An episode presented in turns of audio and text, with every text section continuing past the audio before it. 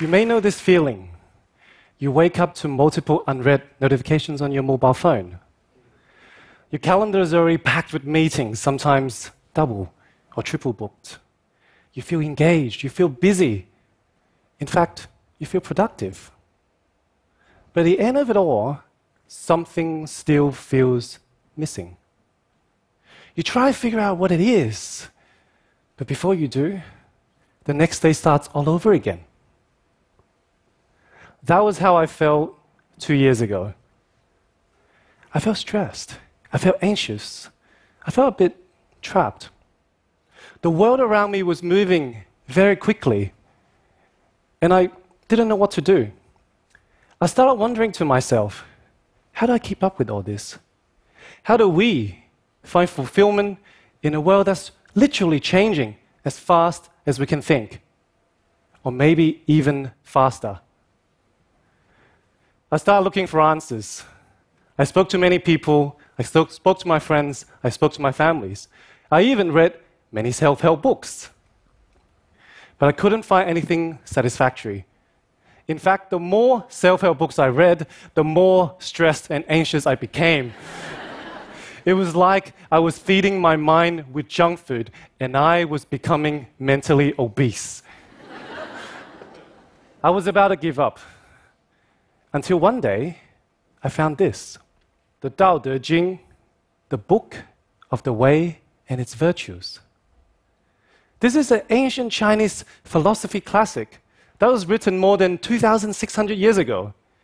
And it was by far the thinnest and the smallest book on the bookshelf. It only had 81 pages, and each page had a short poem. I remember I flicked to one particular poem. Here it is. It's beautiful, isn't it? Let me read it out to you. The supreme goodness is like water. It benefits all things without contention. In dwelling, it stays grounded. In being, it flows to depths. In expression, it is honest. In confrontation, it stays gentle. In governance, it does not control, and it aligns to timing. It is content with its nature, and therefore cannot be faulted. Wow. I remember when I first read this passage, I felt the biggest chills down my spine. I still feel that today reading it to you guys. My anxiety and stress just suddenly disappeared. Ever since that day, I've been trying to apply the concepts in this passage to my day to day life. And today I'd like to share with you three lessons I learned so far from this philosophy of water. Three lessons that I believe have helped me find greater fulfillment in almost everything that I do. The first lesson is about humility. If we think about water flowing in a river, it is always staying low. It helps all the plants grow and keeps all the animals alive. It doesn't actually draw any attention to itself, nor does it need any reward or recognition. It is humble. But without water's humble contribution, life as we know it may not exist. Water's humility taught me a few important things. It taught me that instead of acting like I know what I'm doing or I have all the answers, it's perfectly okay to say, I don't know. I want to learn more and I need your help. It also taught me that instead of promoting my glory and success, it is so much more satisfying to promote the success and glory of others. It taught me that instead of doing things so I can get ahead, it is so much more fulfilling and meaningful to help other people overcome their challenges so they can succeed. With a humble mindset, I was able to form a lot richer connections with the people around me. I became genuinely interested in the stories and experiences that make them unique and magical. Life became a lot more fun because every day I discover new quirks, new ideas, and new solutions to problems I didn't know before, all thanks to the ideas and help from others. All streams eventually flow to the ocean because it is lower than them. Humility gives water its power. But I think it gives us the capacity to remain grounded, to be present, to learn from and be transformed by the stories of the people around us. The second lesson I learned is about harmony.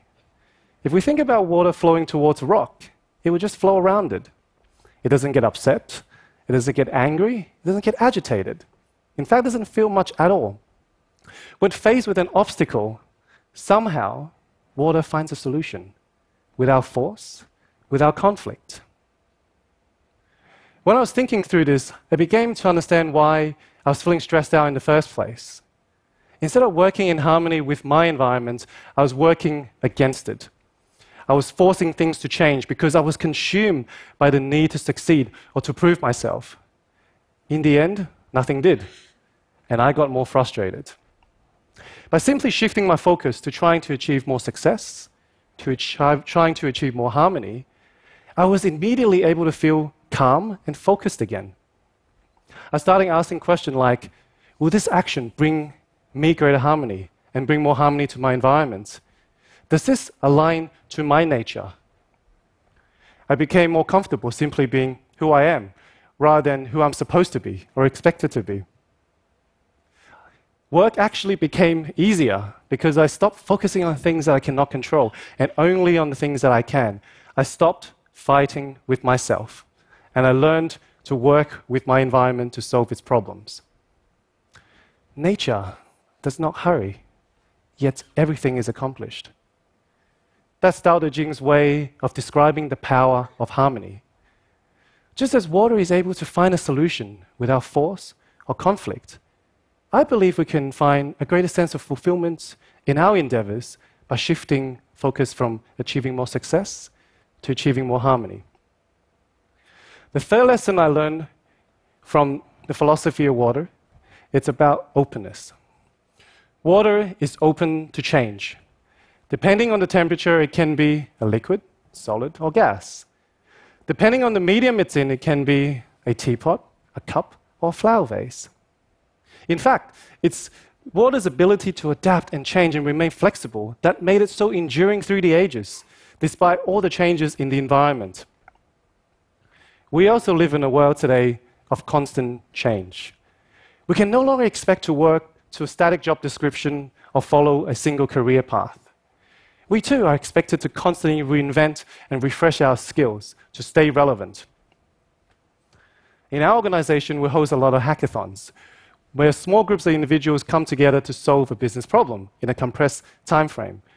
And what's interesting to me is that the team that usually wins are not the one with the most experienced team members, but the ones with members who are open to learn, who are open to unlearn, and who are open to helping each other navigate through the changing circumstances. Life is like a hackathon in some way. It's calling to each and every one of us to step up, to open up, and cause a ripple effect. Now, we can stay behind closed doors and continue to be paralyzed by our self limiting belief such as, I'll never be able to talk about Chinese philosophy in front of a huge audience. or we can just open up and enjoy the ride. It can only be an amazing experience.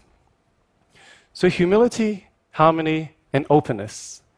Those are the three lessons I learned from the philosophy of water so far. They nicely abbreviate to HHO or H2O. And they have become my guiding principles in life. So nowadays, whenever I feel stressed, unfulfilled, anxious, or just not sure what to do, I simply ask the question what would water do? this simple and powerful question, inspired by a book written long before the days of Bitcoin, fintechs, and digital technology, has changed my life for the better. Try it and let me know how it works for you. I would love to hear from you. Thank you.